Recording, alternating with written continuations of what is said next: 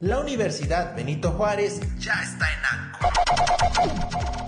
Entrevistas y mucho más. Bienvenido.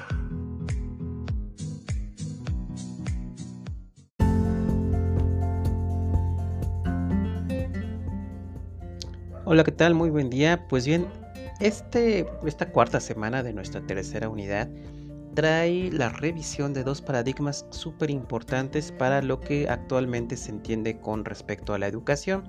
Recordemos que hablamos de educación a este proceso en el que se encuentra alguien que aprende, alguien que guía este aprendizaje y que es independiente o puede ser independiente del medio, el lugar o la, la zona donde se está trabajando. Así que estaremos revisando dos paradigmas importantes, el paradigma humanista y el constructivismo. Comenzamos. Comenzamos con el paradigma humanista.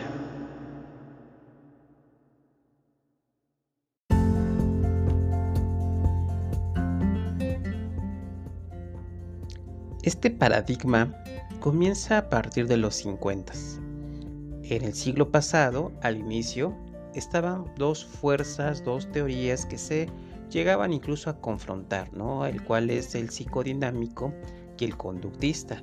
El primero se enfocaba a que el origen y la razón de la personalidad y de, la, de, cualquier, de cualquier ser humano tenía que ver con los aspectos intrapsíquicos que así moldeaban la personalidad. El segundo pues era lo opuesto, ¿no? que se refería a que solamente las cosas científicas observables y cuantificables que en realidad era la conducta, era lo que estaba este, basando pues todo este esta interacción con otras personas, así como el aprendizaje eh, visto como el cambio de la conducta después de los estímulos recibidos. Esta filosofía humanista pues, está basada también en la parte existencialista, ¿no? en una corriente fenomenológica en el cual se buscaba darle una mayor importancia al ser humano en su calidad de ser humano. Hay muchos autores que están trabajando o que se consideran como parte de esta, de esta corriente, de este paradigma, como Maslow, Alport, May y Rogers.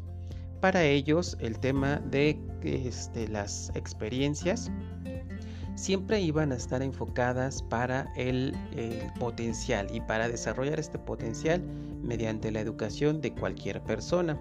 Así que eh, estas experiencias y este aprendizaje estarían fortaleciendo la personalidad humana como un resultado ah, de todas las interacciones que cada uno estaba viviendo.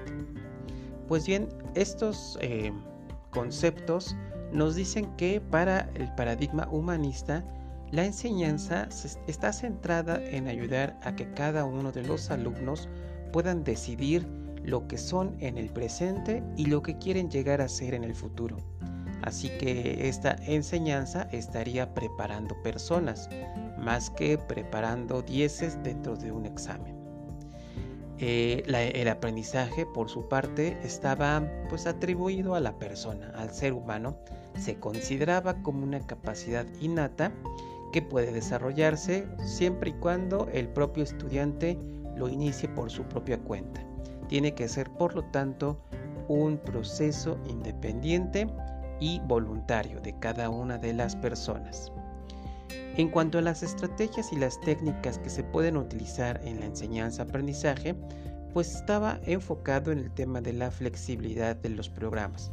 No debería de haber un orden estricto y rígido para que se pueda ir aprendiendo eh, cualquiera de los temas, sino que los temas revisados y vistos pues tenían que fomentar la creatividad, tenían que generar un aprendizaje significativo y sobre todo estimular la autoevaluación en cada uno de los alumnos.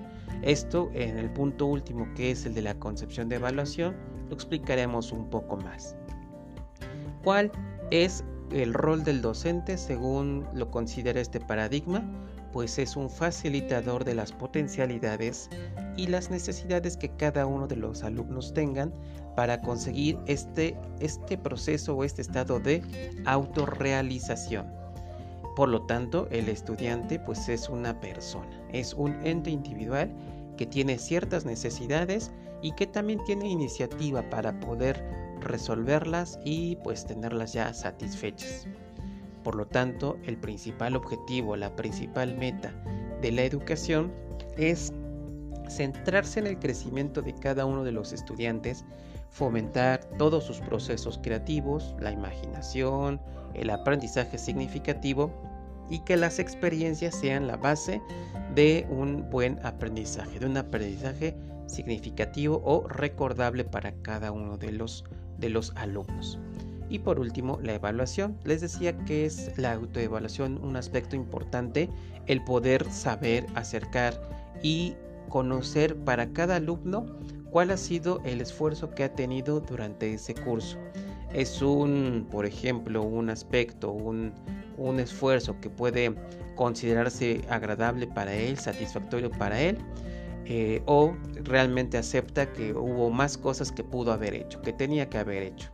Además puede haber una discusión plenaria, ¿no? Entre todos los compañeros, con el profesor, por supuesto, terminando ese curso, ir haciendo una evaluación del aprendizaje que cada uno de estos tuvo. Por lo tanto, más que un aprendizaje de un examen, de una prueba, es la evaluación sincera, personal de cada uno de los participantes.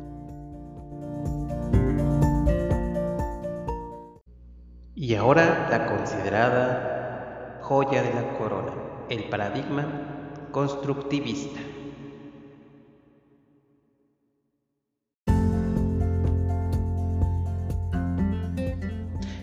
Y por último, para terminar con esta unidad número 3, hablaremos de este paradigma, del constructivismo. Esto sabemos que es una de las principales eh, paradigmas en el presente incluso que eh, muchos educadores pues están considerando que sea el paradigma pues más pues, más relevante, ¿no? Al menos el que tiene como mejores mejores perspectivas por el como en un común colectivo de los docentes porque en él el aprendizaje siempre tiene que estar construyéndose por cada uno de los estudiantes, de las personas que están sujetas a un proceso de aprendizaje y que es un esfuerzo, por lo tanto, consciente de que la persona vaya teniendo o adquiriendo los nuevos conocimientos o las nuevas modificaciones conductuales que el aprendizaje le, irá, le irá otorgando. ¿Cuál es la concepción de enseñanza desde ese paradigma de constructivista? Pues que es producto de la facilitación del medio social. Siempre que estamos dentro de un grupo de personas, de un medio social, la interacción y el apoyo de todos harán que cada uno este, pues vaya aprendiendo. ¿no? Es la enseñanza que se le está brindando. En cuanto a la concepción de aprendizaje, pues se le considera que es la experiencia que se da gracias a esta relación entre docente-alumno, el alumno que quede claro que él es el que se organiza a sí mismo, o docente puede cambiar por el del medio cultural, el medio social en el que se está desarrollando. ¿Cuáles son las estrategias y técnicas de la enseñanza-aprendizaje? Bueno, pues la información que el docente tiene que ir presentando su objetivo principal es que se vayan construyendo los significados que cada uno de los alumnos lo va a realizar, pero que esto implique el tener una modificación de la estructura ya, este, pues ya obtenida anteriormente, ¿no? la estructura previa. Por lo tanto, este docente se vuelve un guía, un guía de la experiencia del estudiante que facilite que este conocimiento se vaya asimilando a la experiencia de cada uno de los alumnos y en cuanto al estudiante se le considera más bien como un colaborador, ¿sí? Este, el, el medio que está pues, a su alrededor dándole toda la información, los estímulos y todo lo que implica un contexto cultural, pues él es el que va a estar eh, pues colaborando activamente para que esta experiencia de aprendizaje se vaya dando.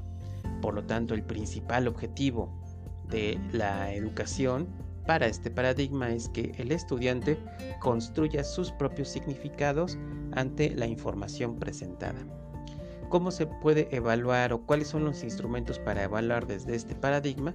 pues debemos de encontrar los métodos y los medios para que sepamos cómo es que el estudiante accedió a la experiencia y cuáles han sido los conocimientos que ha ido adquiriendo a través del tiempo, ¿no? Lo que ya se tenía, lo que ya conocía de las tablas de multiplicar, ahora cómo los puede organizar para que se hagan pues un problema de multiplicación.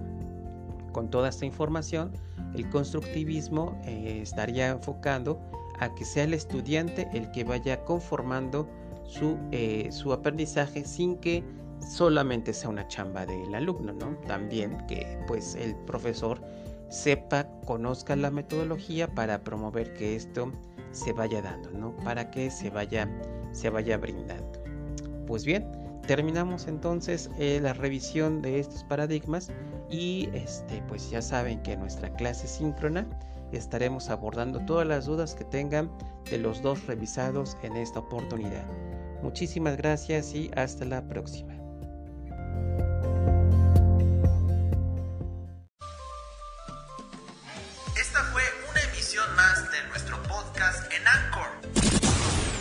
Universidad Benito Juárez presentó.